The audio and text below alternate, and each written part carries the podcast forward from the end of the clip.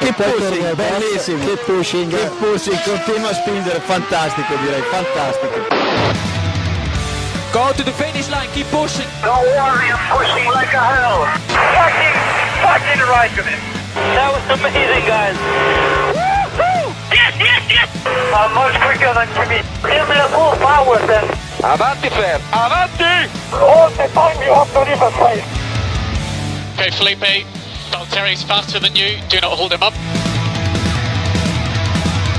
Okay, guys, this is ridiculous. Hola a todos y bienvenidos al episodio 215 de Keep Pushing F1.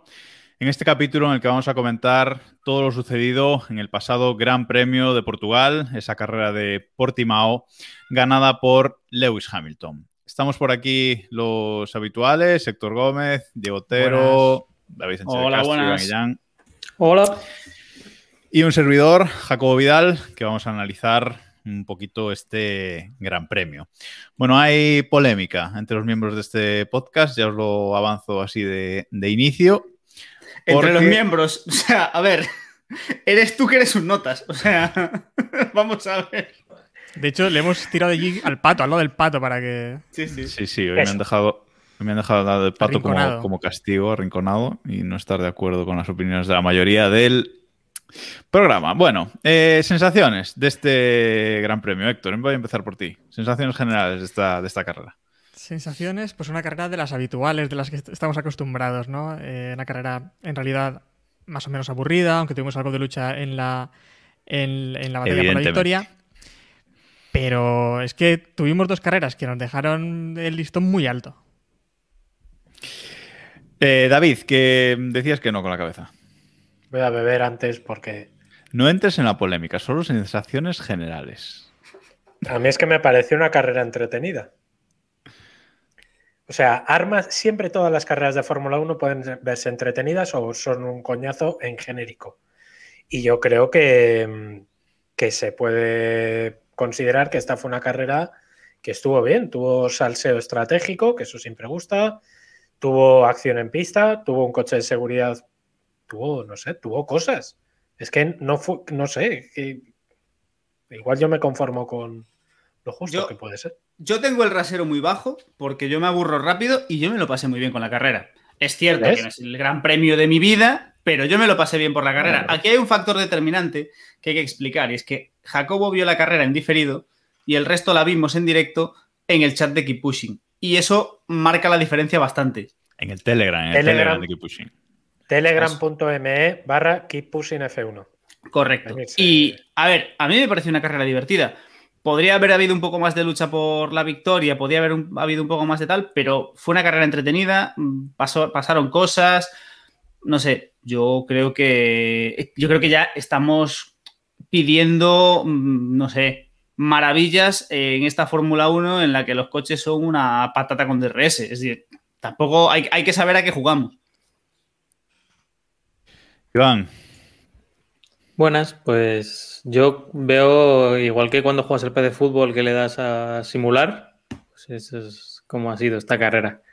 Eh, no, la veo normalita. Eh, bueno, tuvimos pelea por la victoria eh, relativa y bueno, eso es más de lo que hemos tenido muchas veces, pero, pero sin más. O sea, tampoco creo que tuviéramos algo, una pelea real por la, por la victoria y bueno, pues estuvo bien. Los adelantamientos de la parte media eh, fueron bastante propiciados por el DRS y por, las, por los neumáticos, que ahora hablaremos un poco de Pirelli mal, hablaremos mal para resumirlo. Qué raro. como Y, siempre. y nada, poco más, pero bueno, eh, por suerte solo tenemos una semana para la próxima. Yo, a ver, yo creo que David también ha malinterpretado lo que yo había podido decir por el chat. Yo es verdad que vi la carrera en, en, en diferido, pero sin saber el, el resultado, y yo me lo pasé muy bien viendo la carrera, ¿eh? Pues Ojo. no, ya está. Escucha, ojo cómo escucha, recogemos un momento, cable. Un momento, un momento. Puedo hablar, puedo hablar. Yo me lo pasé Vale, muy bien viendo, las ca- viendo, la, viendo la carrera e incluso miré el móvil muy pocas veces, ¿sabes? O sea que esto es algo que pasa habitualmente en carreras en Montmeló. Eh, porque estratégicamente sí que fue una carrera muy interesante. Eh, Pues está. y está claro, con luchas en, en todos los puntos y bastante interesante. Ahora bien, y es a lo que vamos ahora, el resultado pues fue el de los últimos años. Eh, es así, o sea, hubo un par de adelantamientos interesantes y la carrera en general interesante. A mí, a mí me pareció interesante, pero el resultado es el de siempre. Vamos a ver, sábado, clasificación, vamos a empezar por ahí. Pole de botas, que ni él se lo cree. Segundo, Lewis Hamilton. Y tercero, eh, Verstappen. Cuarto, Sergio Pérez. Los Mercedes primero, los Red Bull después. Ya estamos diciendo de nuevo lo de siempre. Cuatro décimas entre los Mercedes y, y Verstappen en una pista que sí que es verdad que parecía que iba empeorando vuelta, vuelta vuelta por el viento, por lo que fuese. Eh, y bueno, pues eh, los Red Bull mm, no, no, pudieron hacer frente a los Mercedes. Pero de nuevo, una pole de Mercedes, David, y es así. O sea, lo, la realidad es esa. Vamos a ver, no te quedes con el resultado final, no seas resultadista. Y quédate con cómo se hizo. O sea, a mí que, por ejemplo, en la Q3, o sea, yo te, te pongo un ejemplo muy claro y sé que, por ejemplo, nos escuchan gente que se dedica a escribir de esto los sábados. Solamente por no tener cortada una foto de Hamilton, porque sabes que va a ser la pole, eso ya es novedad. Y Jacobo, yo creo que el, que el, día que en Indianapolis 2005 eh, quedó tercero Tiago Monteiro, yo creo que el día siguiente dijo que Tiago Monteiro podía optar a podios durante todas las carreras. Porque a mí valoro muchísimo tu capacidad de análisis, saber cómo va a terminar el Mundial después de tres carreras en las que podía haber ganado o Hamilton o Verstappen cualquiera de las tres, porque han estado rueda con rueda en las tres, y en una clasificación en la que no dieron vuelta buena ninguno en el último sector, en el último tercio, y hubo mucho viento y mucho, no sé, yo veo el, Mundial igual que lo veía hace una semana.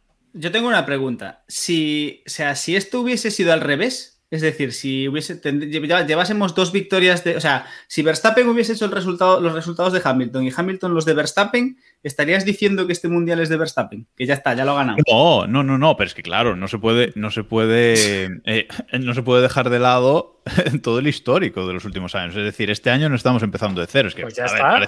pero, el, histórico, pero el histórico de estos años es que Red Bull, con un coche mucho peor, ha estado ahí.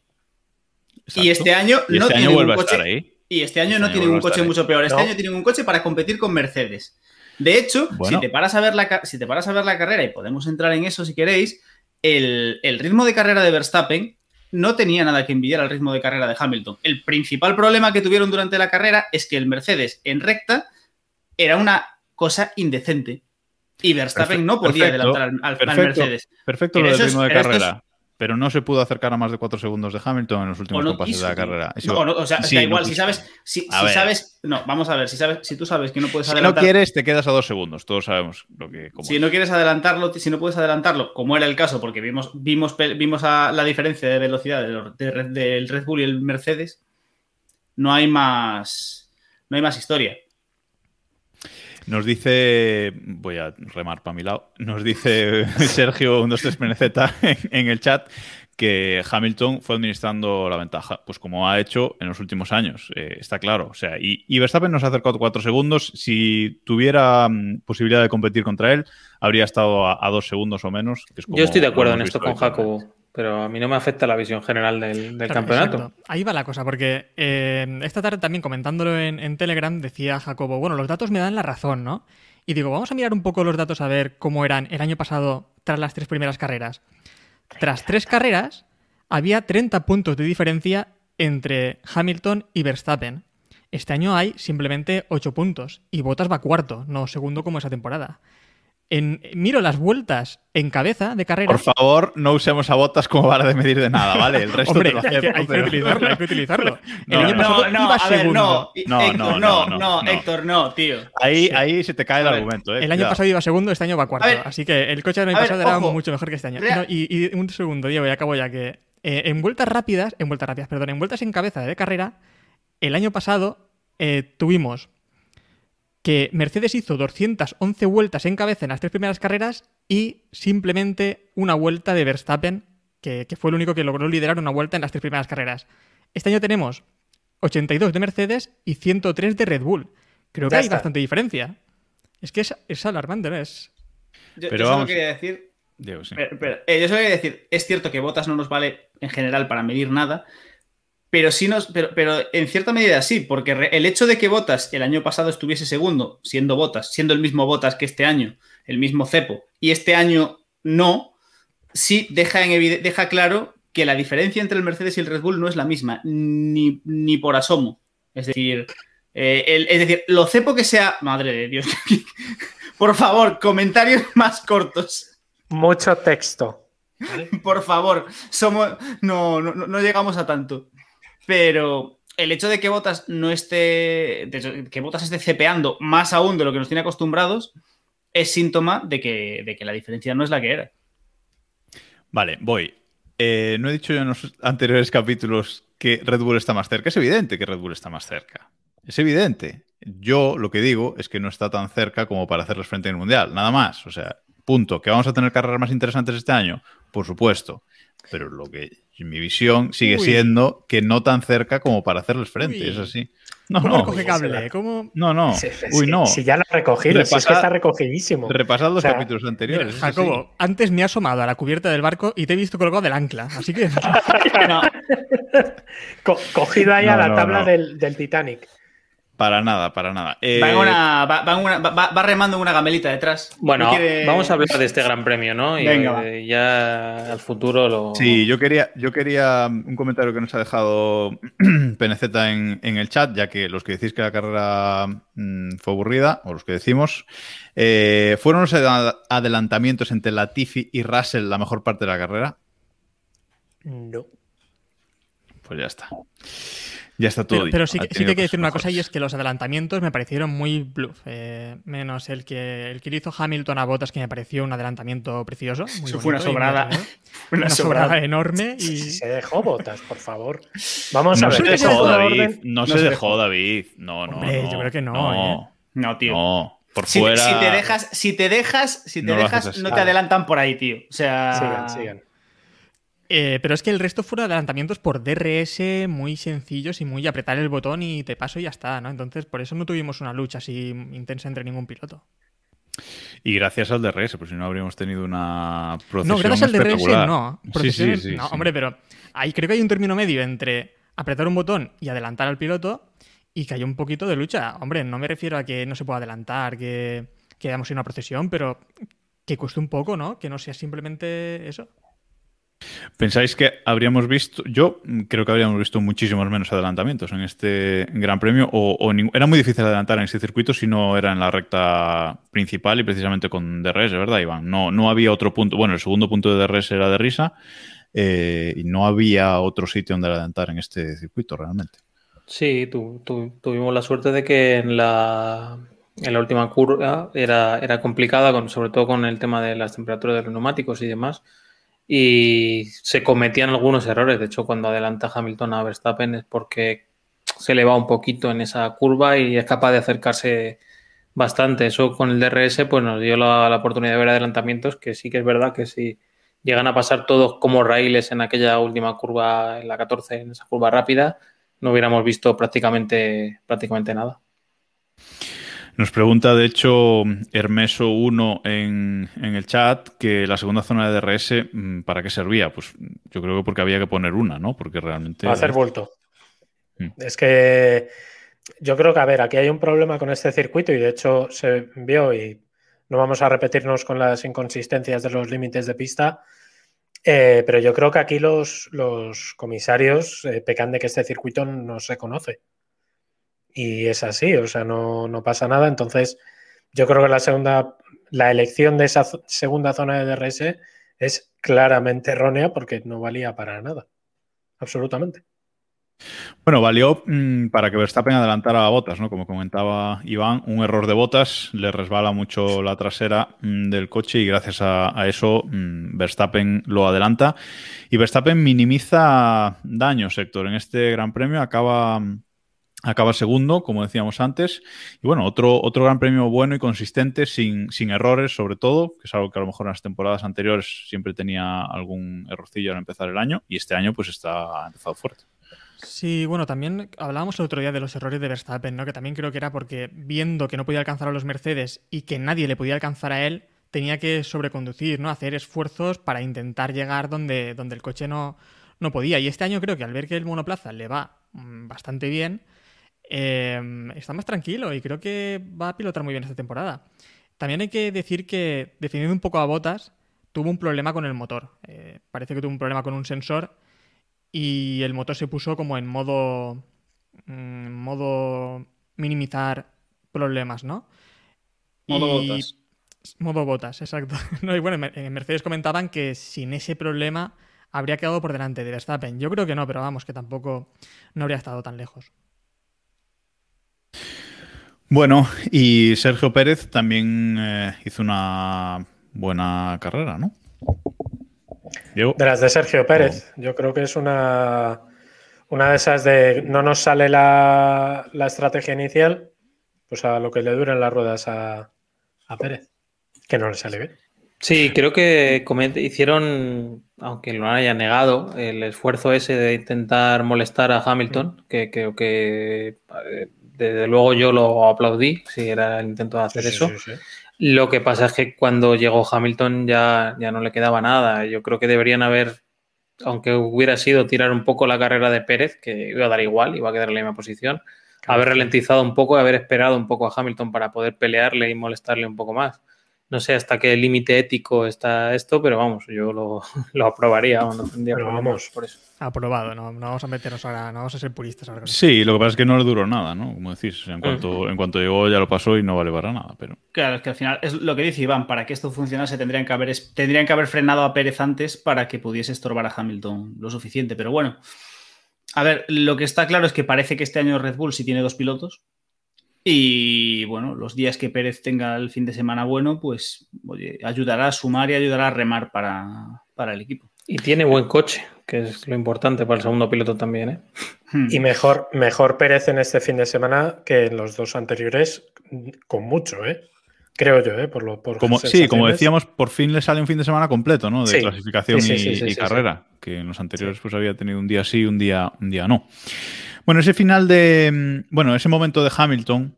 Eh, en el que dice banderas azules para Sergio Pérez, no, no, parece que no lo habían informado de cómo iba la situación de, carrera cuando pidió que, le sacaran banderas azules a, Sergio Pérez.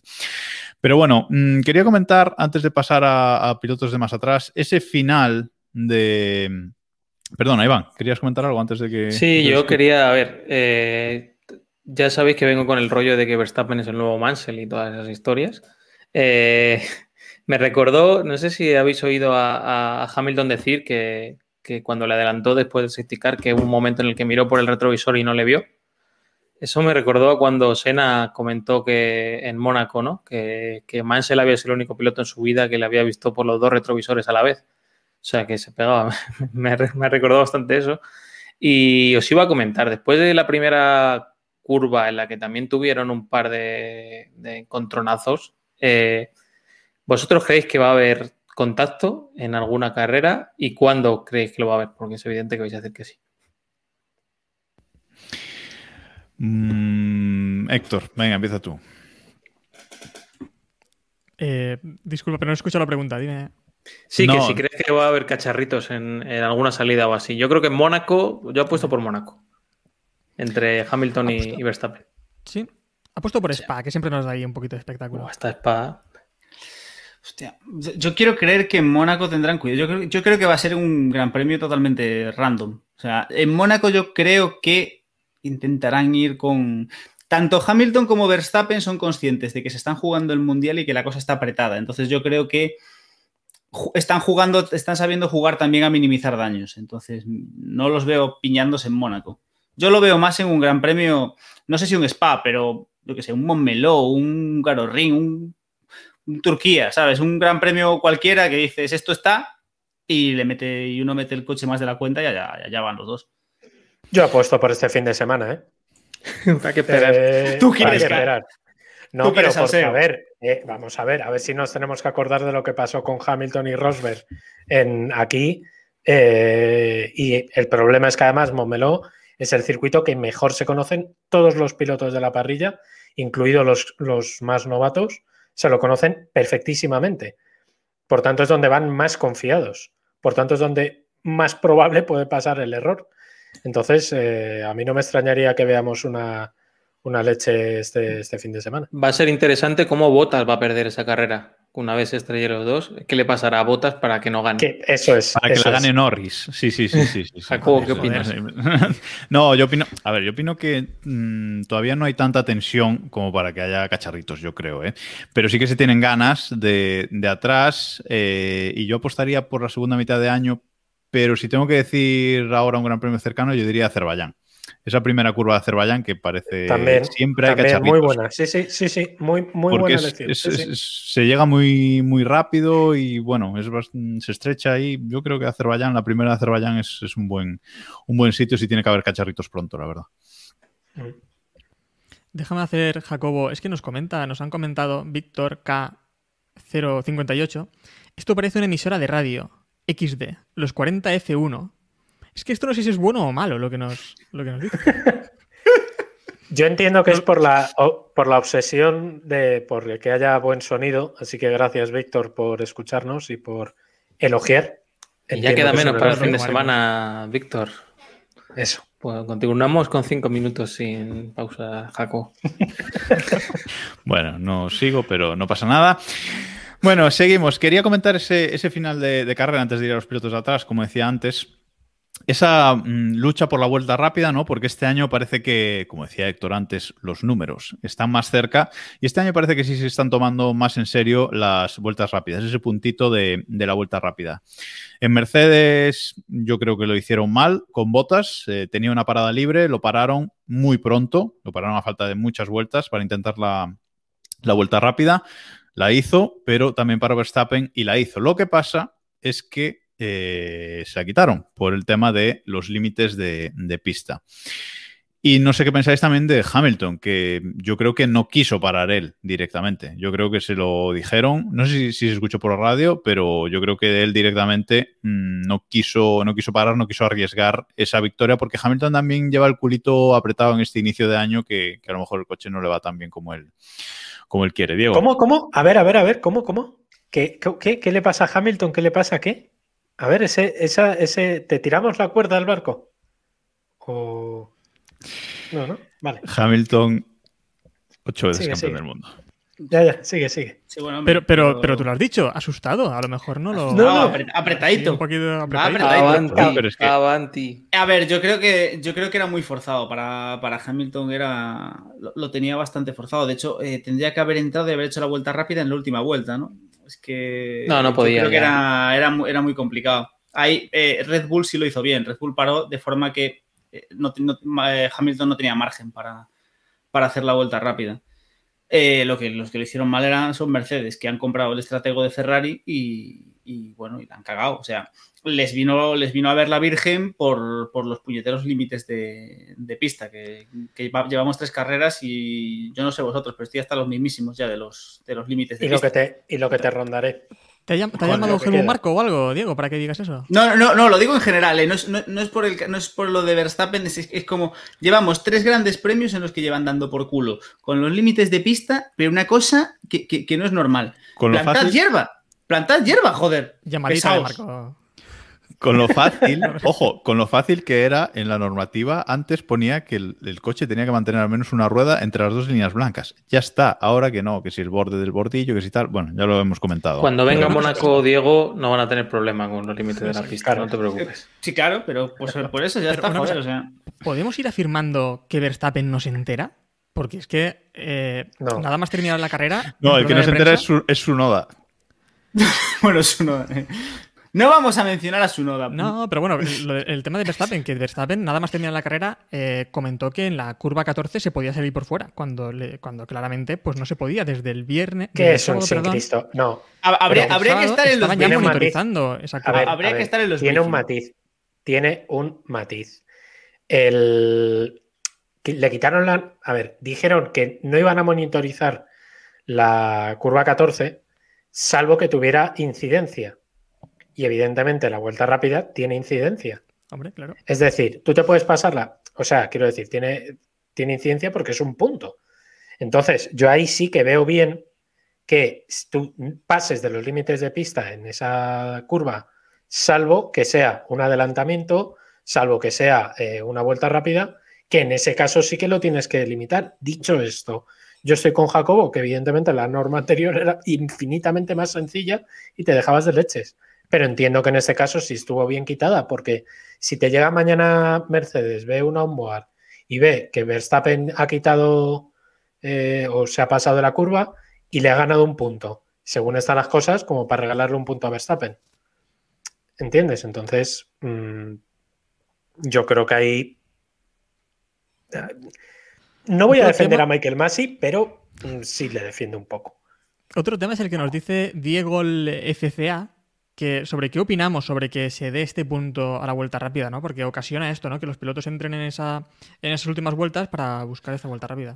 Es Peor que las carreras de calificación, en mi opinión. Peor. Yo iba a decir, al, hilo de eso, yo iba a decir. a, mí me gusta, ya que estoy en contra de todo. Pues a, mí, a mí no me.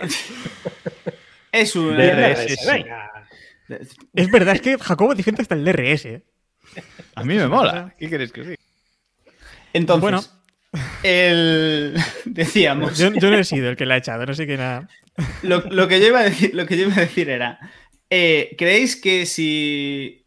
¿Creéis que, si, que de haber sabido que, que, la temporada iba a ser como está siendo y realmente la cosa iba a estar más reñida, se habrían sacado de la manga o habrían jugado con lo de los puntos de, la, de, estas tres carreras al, sprint que vamos a tener. Porque ahí sí que puede haber, o sea, tal y como está de apretado el mundial, esos puntos pueden ser más determinantes de lo que, de lo que seguramente se esperaba. Pues mejor. Sí, eso sí, verdad. Claro. A ver, eh, es lo que hay. Lo que pasa es que este juego se da porque tienen parada gratis. Si no tuvieran parada gratis no se va a dar. Es decir, esto en otras carreras no se va a dar. Aquí se dio porque los tres primeros pues llevaban mucha ventaja con respecto al, cuarto y ya está. Pero hay en carreras que, que, no se va a dar, yo creo. Vamos. Lo veremos. Bueno, avanzamos, avanzamos un poco, que nos eh, enrocamos. Lando Norris vuelve a ser el mejor del resto. McLaren sigue demostrando que el motor Mercedes le sienta bien. Acabó quinto la, carrera, un carrerón con una, salida muy, muy buena, luchando ahí con ese, con ese McLaren.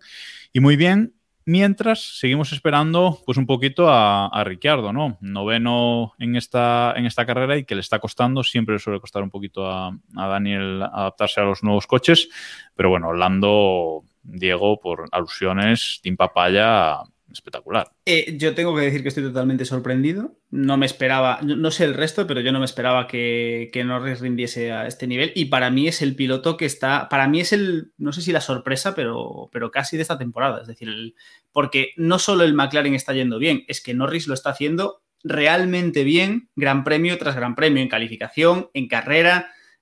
Es decir, está siendo muy... No es no es ese Pérez que un día tiene, está iluminado y te hace un, gran premio y llama la atención. No, es que Norris lleva tres grandes premios el, dando, o sea, haciéndolo muy bien, haciendo carreras de piloto, de, piloto que puede pelear un mundial si tuviese un coche un poco mejor. Es decir, yo creo que realmente está destacando mucho. Y sobre, sobre Ricciardo, sabemos que es un piloto que tiene un periodo de adaptación largo y mm, por, por irnos un poco al, al box de al lado, eh, al final, en Ferrari, la diferencia que estamos viendo entre Leclerc y, Sainz no es muy diferente que la que estamos viendo entre Ricciardo y, Norris. Entonces, démosle. Yo soy el primero que esperaba más de, de Ricciardo de entrada, pero bueno, yo creo que hay que darle. Démosle un poquito de sí, Norris está ganando su, su, campeonato, por así decirlo, ¿no? ha ganado las tres carreras de su campeonato con cierta comodidad. Entonces, pocas cosas se le pueden pedir más.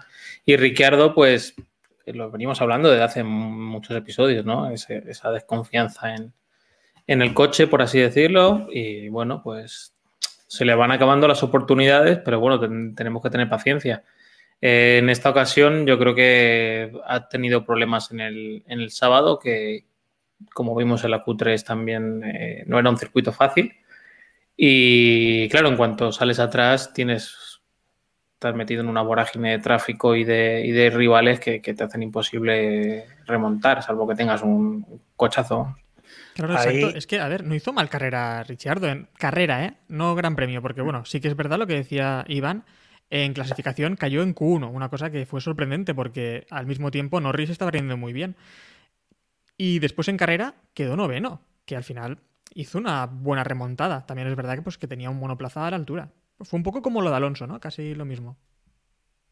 Es que además, de hecho, eh, yo quería comentar que eh, Norris tuvo un problema, entre comillas, similar al que tuvo Carlos Sainz, pero Norris eh, rodó buena parte de la carrera solo. O sea, que luego lo comentaremos, el desgaste de neumáticos o la, el maltrato a los neumáticos que tuvo que someter, por ejemplo, Sainz en, esa pelea precisamente con, con, Norris, en el caso de Norris no le afectó tanto y lo supo gestionar muy bien. Ojo, mérito de Norris, ¿eh? no, no le estoy quitando ningún mérito, sino que hizo una muy buena carrera y, yo creo que, es, muy destacable y estoy con, Diego, es sin duda el, si pudiéramos decir el piloto de, estas tres carreras, para mí sin duda es, es él y luego como nos comenta Diego el FCA, eh, Ricardo tuvo un problema en boxes que no sé si es porque ha heredado el equipo de eh, mecánicos de Carlos Sainz, pero es verdad que tuvo una parada muy mala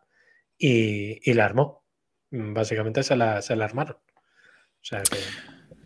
Si queréis, pasamos ya al PIN, que comentabais eh, de pasada, mm, que Ocon hizo una carrera similar a la de Alonso. Y aquí tenemos que entrar en, harina porque parece que el Alpine ha funcionado mucho mejor en, Portugal. Ocon le dio muy duro a Alonso en, clasificación. Mucho. Esto tenemos que, comentarlo porque recordemos que Ocon en clasificación fue sexto, se clasificó sexto, una muy buena posición para el Alpine, ahí entre un Ferrari y un, y un McLaren, mientras que Alonso eh, no entró en, Q3 eh, y salió decimotercero.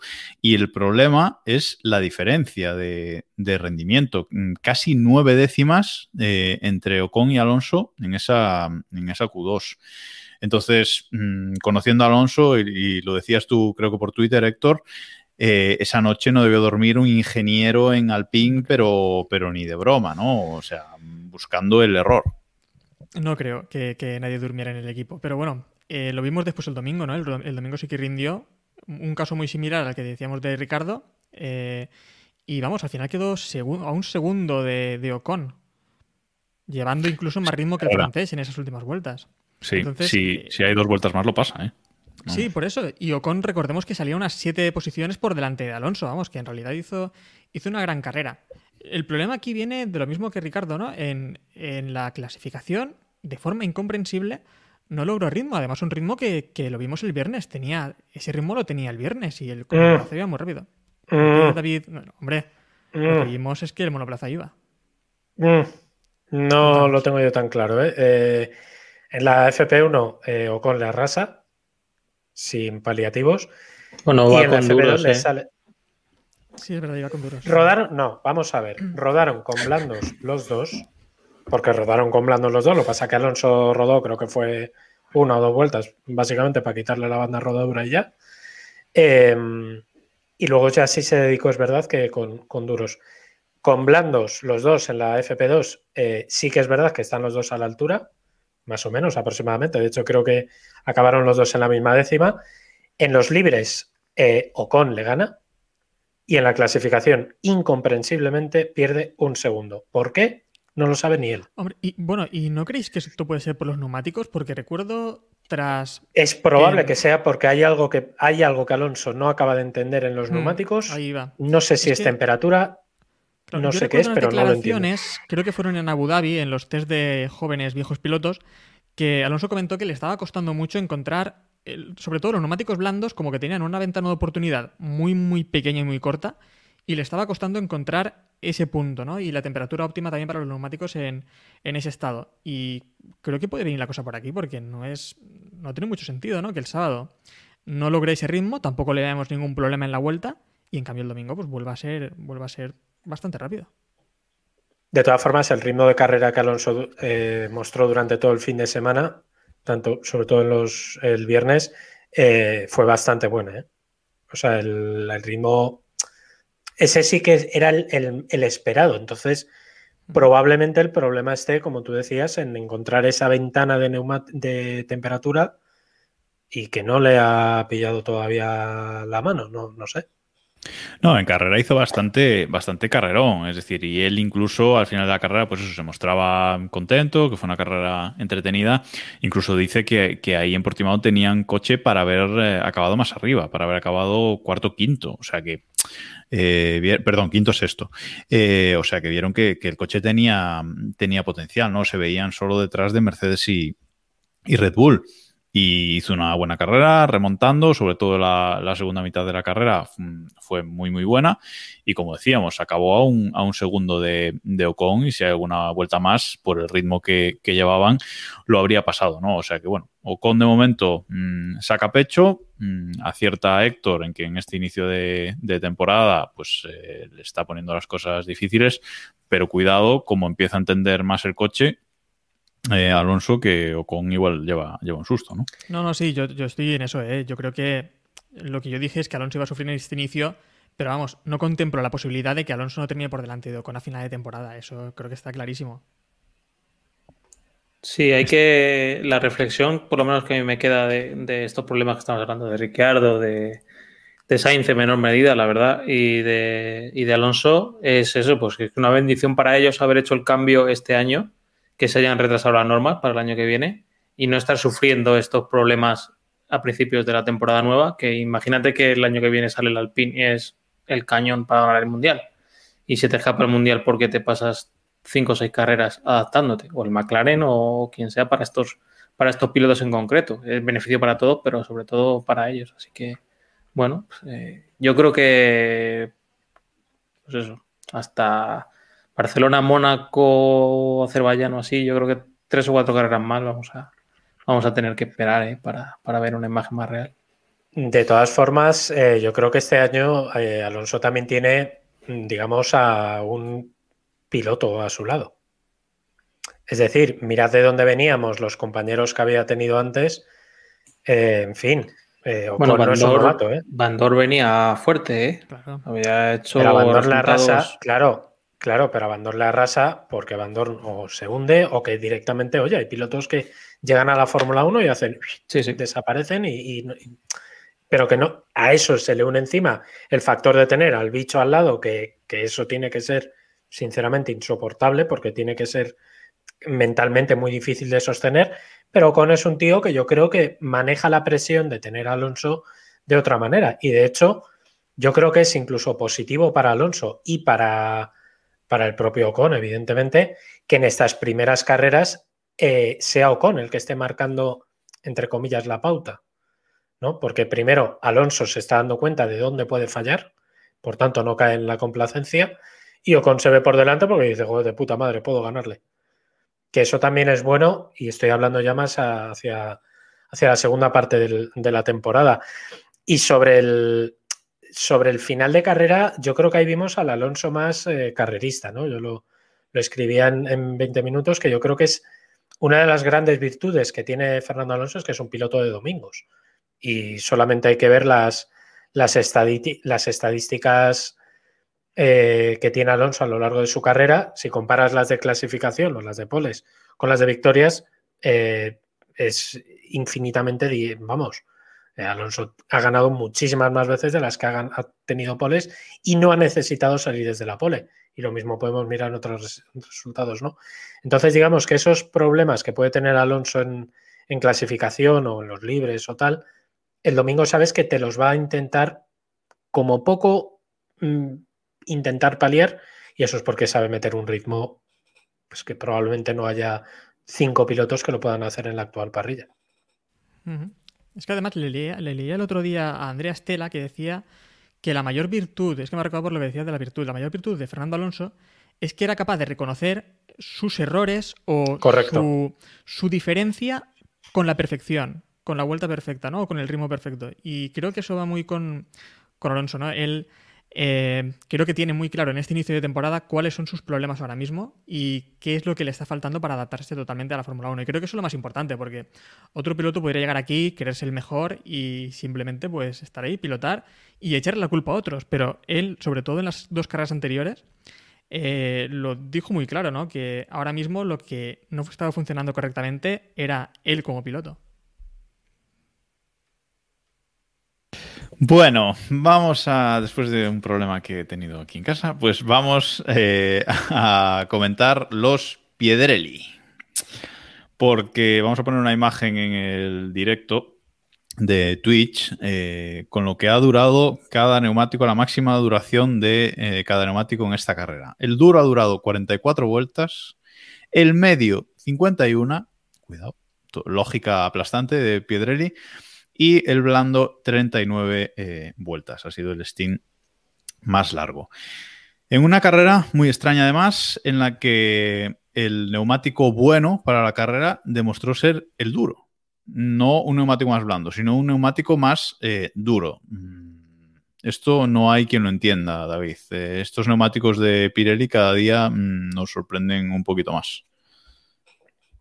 Mm, fíjate si no se puede entender que incluso, eh, bueno, es que Ferrari, le quiero atizar a Ferrari porque lo que le han hecho a Carlos Sainz este fin de semana es para matarles, pero, pero bueno, yo creo que ni siquiera ellos se lo esperaban, pero porque las temperaturas que habíamos visto durante todo el fin de semana habían sido tirando a frías. ¿eh?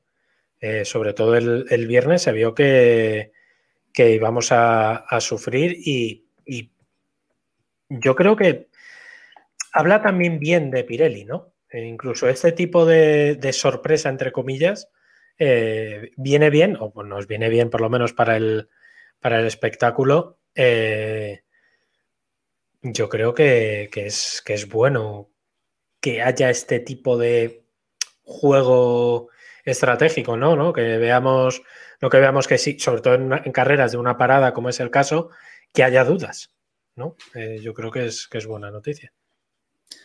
Yo, yo, creo que, o sea, no sé, yo es que no, lo veo buena noticia porque de hecho yo creo que lo que, nos está, lo que está haciendo los, los Pirelli, que entre otras cosas eh, vimos que, los que al final el neumático duro era, rendía mejor que el, que el neumático blando, es que nos está privando del factor estratégico. Al final estamos una vez más, y tampoco es que sea algo nuevo de este Gran Premio, esto ya es forma parte de esta Fórmula 1, pero estamos eh, con el mismo, con la misma estrategia en todos los equipos y no tenemos ese factor hablábamos antes de, de Ricciardo, por ejemplo, o de, de, Pérez, que es uno de los, el, quizás heredero de Jenson Button en estas cosas de hacer estrategias un poco atravesadas. Y ese factor que antes teníamos, esa posibilidad de decir, mira, tío, salgo en la posición 15, pues voy a hacer algo diferente, voy a hacer buscar una estrategia diferente, voy a intentar ir a dos paradas y exprimir el neumático blando para, no sé, algo distinto. Todo esto lo tenemos perdido, es decir, los Pirelli, los equipos usan dos compuestos porque les obligan y, estamos a poco de llegar a algún gran premio que ya hemos vivido en el pasado en el que cambian los neumáticos porque les obligan, básicamente. Entonces yo... Bueno, pero eso, eso yo creo que puede pasar cualquier día de estos, ¿eh? Sí, sí. Si pues quitaran la norma de cambiar obligatoriamente, hacer una parada obligatoriamente, habría no uno, habría muchísimos grandes premios en los que tirarían, y no me refiero al duro, ¿eh? Me refiero al neumático medio. Pero eso al final es un. Perdona, para mí eso es un. Ay, perdón. tira, tira. que sobre todo porque no, no da rendimiento el, neumático blando. Si dijeras, es que Schumacher aquel día que hizo, ganó a cuatro paradas era porque era la estrategia que daba mejor rendimiento. Correcto. Ahora mismo no sirve de nada hacer eso con Pirelli. Exacto, es que el problema es ese. Eh, lo que vimos fue eso. Eh. De hecho, lo extraño de, Mercedes en esa clasificación, en ese último intento, colocando los medios en lugar de los blandos. Pero es que los blandos los evitaron todos. Y, me hacía gracia también la, imagen que poníamos antes, en la que Pirelli recomendaba utilizar el blando medio o medio blando, ¿no? Para terminar la carrera. Y después vimos que la estrategia ganadora era la que ellos recomendaban como más lenta en tercera posición. Utilizar los duros al final de la carrera. Ni ellos se aclaran. No, no, ni, ellos se aclaran. Pero es que es porque, primero, porque estas, es lo que os digo, eh, este tipo de simulaciones las hacen los viernes, que es que no vale para nada. Es que además, si os dais cuenta, en todos los grandes premios fallan. Todos. No ha habido ni uno que hayan acertado mínimamente. ¿Por qué? Porque hacen la simulación el viernes, cuando la pista está sin goma, especialmente en un circuito con poca actividad como es el de Portimao, poca actividad ahora, eh, y, evidentemente es, un error. O sea, e, estas simulaciones que tampoco valen para nada porque si las haces el sábado, porque tampoco estás lo suficientemente engomada. Entonces, es, una gilipollez lo que hacen. Estamos viendo en el directo de Twitch una imagen de las estrategias de todos los pilotos eh, durante la carrera. Y pasamos a hablar de Sainz, porque Sainz eh, fue víctima de la, de la, estrategia. Sainz fue de los primeros en, en, parar a cambiar, si no el primero, junto con, junto con su noda, y quitó los neumáticos eh, blandos y puso los medios hasta el final de la carrera. Y eso fue lo que, lo que le mató. Es verdad que luego Ferrari, viendo lo, que le ocurría a Sainz, eh, sí le puso a Leclerc el neumático duro, que finalmente fue, fue el triunfador. ¿no? Los tres primeros acabaron la carrera con neumático duro, salvo ese pit stop para hacer la vuelta rápida y se demostró que era el neumático, el neumático ganador. Alonso y, Ricciardo, que venían remontando, también pusieron el, duro para acabar la, la carrera. Mientras que Mazepin, del que hablaremos después, eh, bueno, pues hizo dos paradas, eh, puso duro, luego puso blando, bueno, a ver si algo... puso el blando buscando la vuelta rápida, yo creo. Exacto. Bueno, Gasolico nos dice eso, ¿no? Que buscando la mejor estrategia posible. David, eh, tú estás especialmente enfadado con la estrategia de Ferrari con, con Sainz. Sí. Sí, porque es que además es incomprensible. pero incomprensible nivel, ¿por qué cojones perdón por usar palabras en castellano antiguo, eh, le pusieron medios a Sainz cuando en el mismo compuesto en el coche de Leclerc, según entra a boxes, es más, desde antes de entrar a boxes, él ya se iba quejando de que tenía graining. ¿Me lo pueden explicar? Es incomprensible, porque tú te puedes equivocar con un piloto que vaya a una estrategia distinta, que no tenga el mismo comportamiento, vale. Pero si tú ves que en el otro coche estás teniendo problemas de graining, lo primero que tienes que pensar es que por probabilidad algo tiene ese coche que genera graining y que puede reproducirse en el otro, en el de sus compañeros.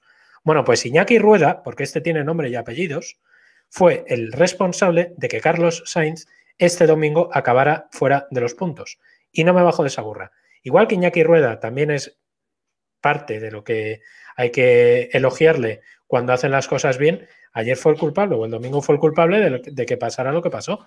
E insisto, no es normal que Leclerc, que se venía quejando por, eh, por la radio de que tenía graining, le ponga los neumáticos medios a, a, Sainz, que efectivamente fue el primero en parar, que para mí también fue un error.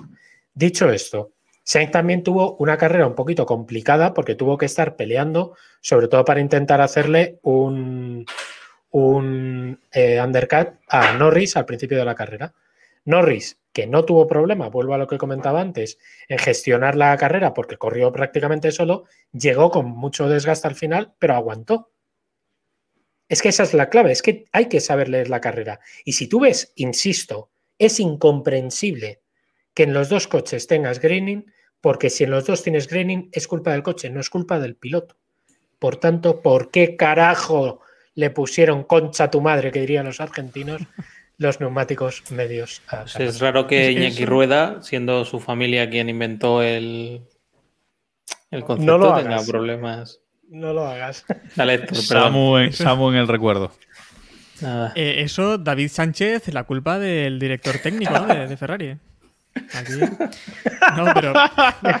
Bien jugado. bien jugado. No, pero una cosa. Eh, Recordemos también, Sainz salía en quinta posición, la mejor posición que podía, que podía esperar también. Simplemente quinto constitucional, ¿eh? Exacto. Eso, además, el quinto constitucional que lo usó todo el mundo, recordemos que se inició aquí en Keep Pushing, ¿eh? el quinto constitucional. Y lo perdió, yo creo que perdió la carrera sobre todo en la resalida, ¿no? Con, tras el safety car, que perdió dos posiciones. Y, creo que ahí fue donde Ferrari, mm, después de perder esas posiciones, tuvo que arriesgar para adelantar a Norris y fue donde la cagaron. Pero vamos, yo nunca voy a criticar a Ferrari por ser ambiciosos. Al final es lo que intentaron, ¿no? Adelantar a Norris, recuperar esa posición y no conformarse con esa sexta posición o séptima o para qué, eso para qué les sirve. Fueron ambiciosos, lo intentaron y, lo que tú decías, eh, David, estamos viendo también cómo Carlos Sainz y, Leclerc tienen una conducción muy diferente y lo que funciona con uno no está funcionando con el otro. Entonces, bueno, tienes que probar. Pero ante la duda, Héctor, que es a lo que te voy, si tú tienes problemas de graining en un coche, insisto, no te la juegues con el otro, cuando además tienes un... Es que la posibilidad de hacer dobles puntos eh, eh, está ahí. Eh, no te la juegues. Silencio dramático. Insisto, no te la juegues. Hay cosas que. Bueno, vamos a pasar a los Mercedes, que tienen otro nombre, que ahora comentaremos, que nos han dicho por el grupo de, de Telegram y es espectacular. Eh, Mercedes, este fin de semana parecía que Vettel empezaba un poquito mejor que habitualmente, se metió en Q3 por fin, décima posición de, salida, mientras que su compañero Lance Stroll ya se quedaba en la, en la Q1, décimo séptimo, pero luego en carrera pues se llegaron a encontrar. La verdad es que, que Stroll hubiese acabado por delante de Vettel ya en este Gran Premio también, había sido devastador ya para, el tetracampeón. Pero bueno, al final de carrera, que incluso no, lo vimos en la realización, Vettel logró recuperar la, posición a, a, Lance Stroll. Diego, ya sabes que te voy a preguntar a ti. O sea, mm, parece que. Yo pedí tres grandes premios, pero. Parece que despierta, pero acabó decimotercero Vettel y eh, vale. Stroll. O sea.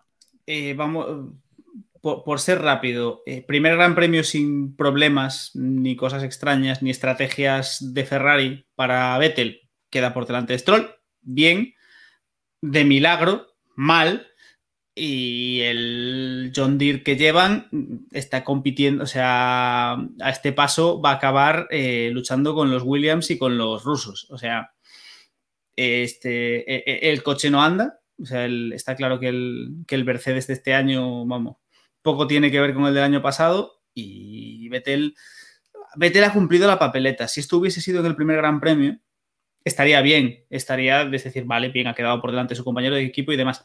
Van tres grandes premios, no es suficiente. Vamos a... Yo como fan voy a confiar, pero, pero bueno, no está, no está rindiendo como, como debería. Es cierto eso, que el coche no ayuda y sabemos que Vettel es un piloto que cuando tiene un coche especialmente con una trasera que no se adapta a su pilotaje, le cuesta. Lo vimos sufriendo en Ferrari y lo estamos viendo ahora, pero bueno. Ojo, que, por lo menos, por lo menos tuvo la mala leche de, pasar a Stroll, ¿no? Ahí al final, de, meter, de meter rueda y no conformarse, por lo menos, no conformarse con ese segundo piloto. la única cosa que, yo veo este año, le digo. No digo, no voy a decir, me hubiese gustado ver la llamadita de, del jefe de equipo cuando terminó, cuando terminó la carrera. Decía que la, única cosa que veo clara de estas tres carreras es que. Oh, Dios mío. Eh, Aston Martin. Eh, Force, no India, va... Force, India, Aston Martin no va a alcanzar ni un podio este año. O sea, eso es lo único que me. Ni los huele. Me queda claro. Nada, nada, nada. Pero culpa del chasis, porque el motor no puede ser. Eh, culpa de los pilotos, ¿Vosotros os imagináis lo, que molaría, lo que molaría pillar en que Netflix pillase la, llamadita de que, ya ha debido pasar y si no está a punto de pasar de Stroll padre a, los, jefecillos de, Force India pidiéndoles que, dónde está el coche para ganar carreras, que, que él soltó pasta para ganar carreras, no para estar haciendo el imbécil? Hablemos con el portavoz de la familia Stroll, Héctor. además, para, además, para destacar lo de Vettel, recordemos también que iba sin las mejoras del John Deere, porque eh, las mejoras o peoras las probaron en el coche de, Stroll. No tenía la retroexcavadora ni. y nos dice también, nos dice también Calígula 80 que los que decían del Mercedes B, ¿cómo explican esto? Eh, se está dejando ya de decir, ¿no? Lo del Mercedes y el Mercedes verde. Vamos a cambiar un poquito, ¿no? Y vamos a, lo de John Deere. Que eh, John Deere, David, explica, explica lo que es John Deere para quien no lo sepa, que te ha encantado. La mejor marca. Joder. Soy, experto en tractores. Ah, perdón, perdón, perdón, perdón, Héctor, explícalo, explícalo. Soy, ingeniero de tractores, ¿eh? Yo estoy esperando la llamada de Ferrari para que algún día me, contraten por ahí. Eh, bueno, John Deere es una marca emblemática de, tractores y obviamente alguien en, el, en Telegram ha hecho la comparación del coche de, de Vettel y Stroll con John Deere, porque vamos, hay una, John Deere, Te, falta explicar, Héctor, que los John Deere son famosos, entre otras cosas, porque son todos verdes. que si no la sociedad. lo, daba, por. es, nuestro, nuestro gran seguidor Diego Cotrino, que es uno de los VIP. Y, sí, sí, sí, me parece una explicación eh, lógica. Eh, creo, no sé dónde leí Ah, o no sé dónde lo escuché, que me parece que va a haber, van a empezar a, a salir la guillotina en, Aston Martin, ¿eh? que a papá Stroll se le está hinchando las pelotas de, esto de poner dinero y como no puede echar a su hijo, pues echará al resto, supongo. Es, que aparte da por, o sea, tiene pinta de que lo, o sea, lo que hemos visto hasta ahora es que no, este no va a aguantar, no va a aguantar tonterías, o sea, se va a quedar solo en, la fábrica. Y es, normal, ¿eh? ¿eh? Quiero decir, se está gastando bastante pasta y él, le prometieron que con esto iba a ganar carreras y tal, y está peleando, pues eso, con Latifis, con Mazepines y con Bueno, pero, bueno, pero hasta, ah, a estas alturas. y a estas alturas, pero a estas alturas, cualquiera que sepamos un poquito de Fórmula 1 ya desde fuera, sabemos que llegar con una morterada de dinero mm, no te garantiza nada, porque vamos, será que no ha quemado dinero Ferrari en los últimos 10 años.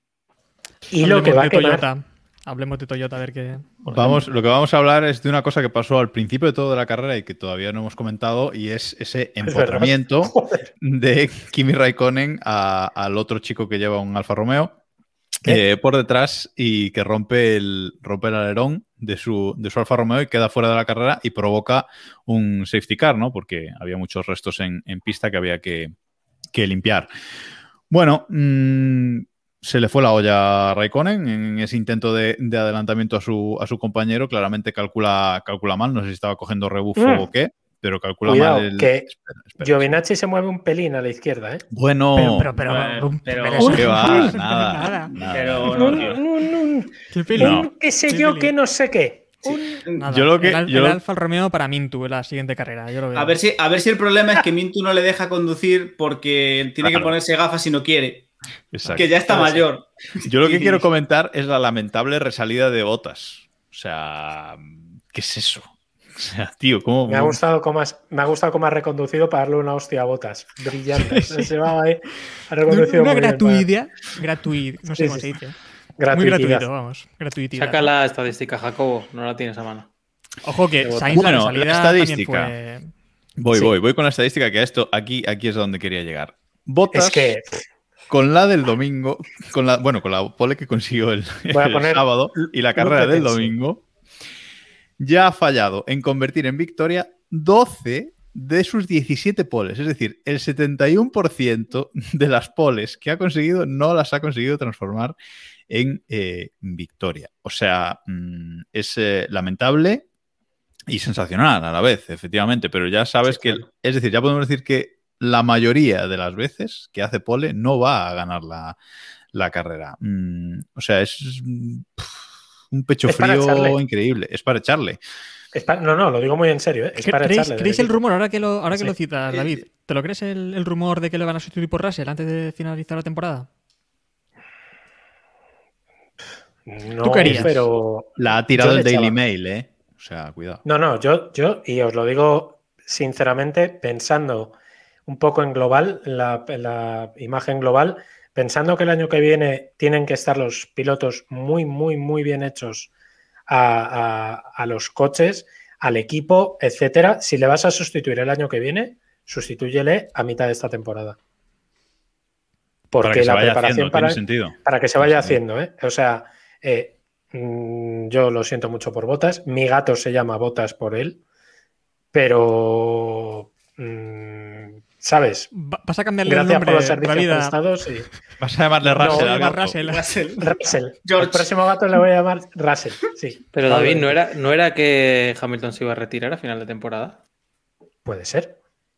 A ver, puede ser, pero, pero, a pesar, eh, a pesar de, y a pesar de ello. no, mira, según David, iba a McLaren. Hamilton se va a retirar y va a ir a McLaren a la vez. Escucha, según ese argumento, puede ser incluso que sea positivo echar a botas a mitad de temporada, subes a Russell, Russell se convierte en líder del equipo y de segundo coche, pues subes a. Van Dorn. A Berlín. A su compañero el que le hace undercut, que eso fue, lo hemos comentado antes, cuando, la, cuando Williams hizo un, undercut a, Russell con la Tiffy, ¿eh? jugando a ser grandes, ¿eh? Sí, sí, sí.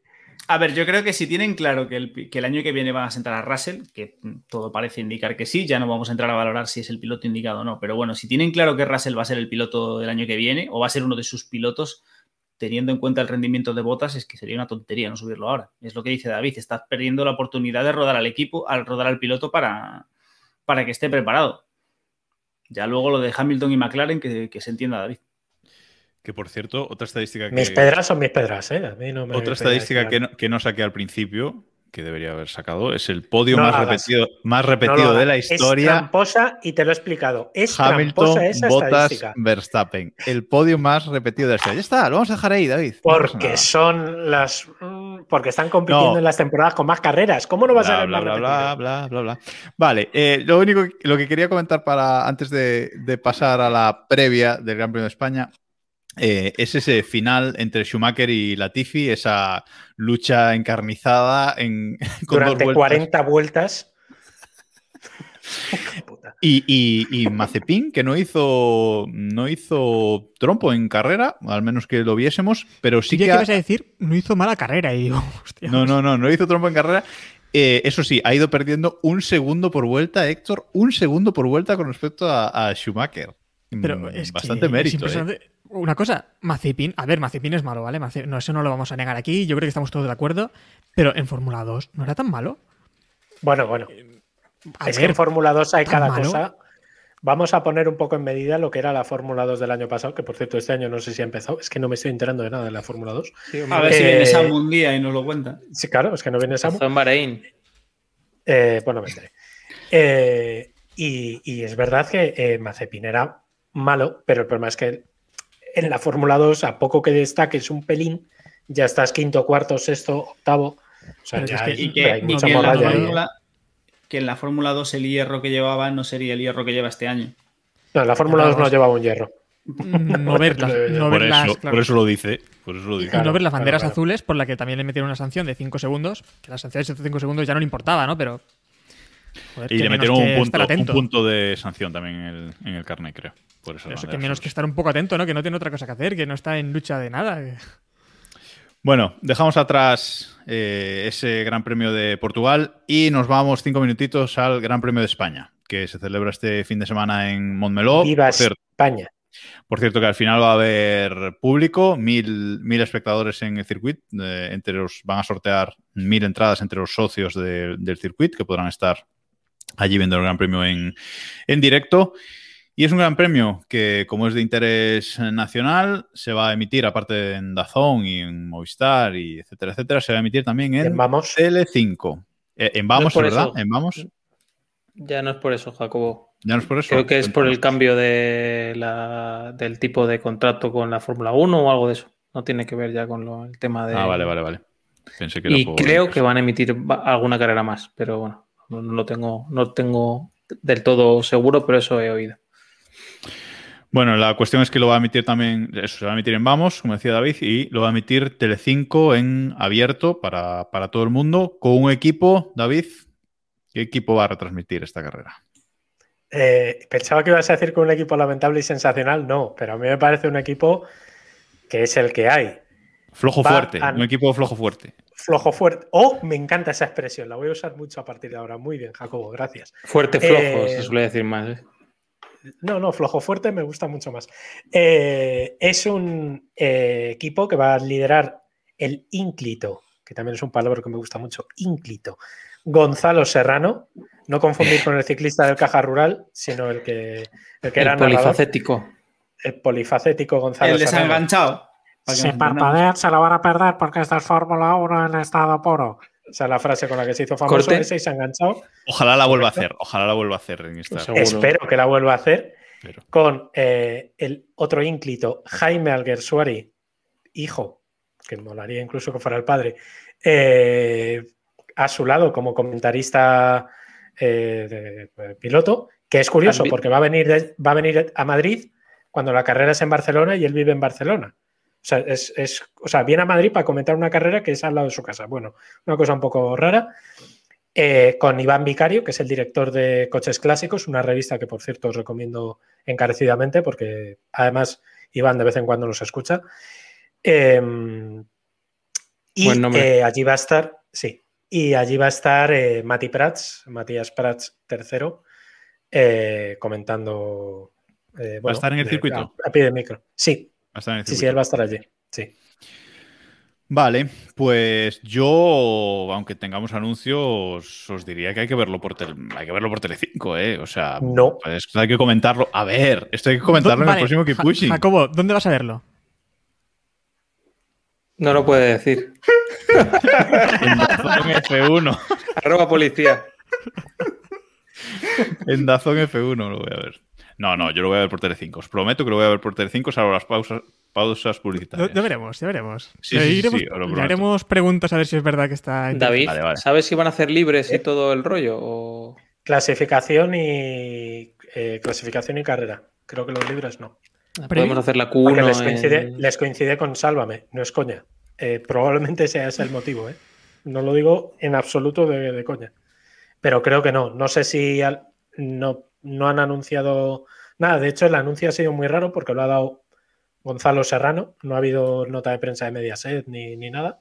Lo ha contado él. Y bueno, y no sé, desconozco, a lo mejor hacen un poco como hacen con el fútbol y los libros se los llevan a, cuatro. Ojalá, ojalá el Gersuari en una entrevista de esas del sábado por la noche, ¿eh? De, totalmente. Bueno, tiene, pues escucha. Que aparezca el padre. Alguersuari tiene una noche en Sálvame muy seria, ¿eh? ahí lo dejo. Ahí lo dejo. bueno, que lo dejamos somos nosotros. Héctor, ¿quieres comentar algo antes de acabar? No, no, que va, no. Nada, me lo guardo. Se lo guarda para el próximo. Pues acabamos uh, aquí este capítulo 215 de, de Keep Pushing. Ya os recordamos de nuevo que deberíais eh, entrar en el grupo de Telegram de Keep Pushing, t.me barra Keep Pushing F1, que entre David e Iván han hecho un pack de oh. stickers de Telegram. Oh. Que eso y los que, nos quedan. Por favor, ya hay como 50 stickers, todos relacionados con el podcast, todos espectaculares, y siguen creciendo. Yo creo que solo por eso deberíais de entrar en el, en el canal de Telegram. Y por el resto, pues nos podéis eh, seguir en todos lados, en todas las redes sociales, eh, en YouTube. Si queréis ver, los que estéis escuchando el podcast, si nos queréis ver en vídeo, podéis ver el vídeo en, YouTube. Y el spin-off de series, que no lo hemos subido al podcast, señores de iVox. Si queréis escucharlo, eh, podéis verlo en YouTube y, demás. En todas las redes sociales, Twitter, etcétera, somos Keep Pushing F1. Así que seguidnos por, por donde queráis, que ahí estamos. Y nada más por esta semana. Gracias a todos y nos escuchamos la semana que viene con el análisis del Gran Premio de España. Adiós. Adiós.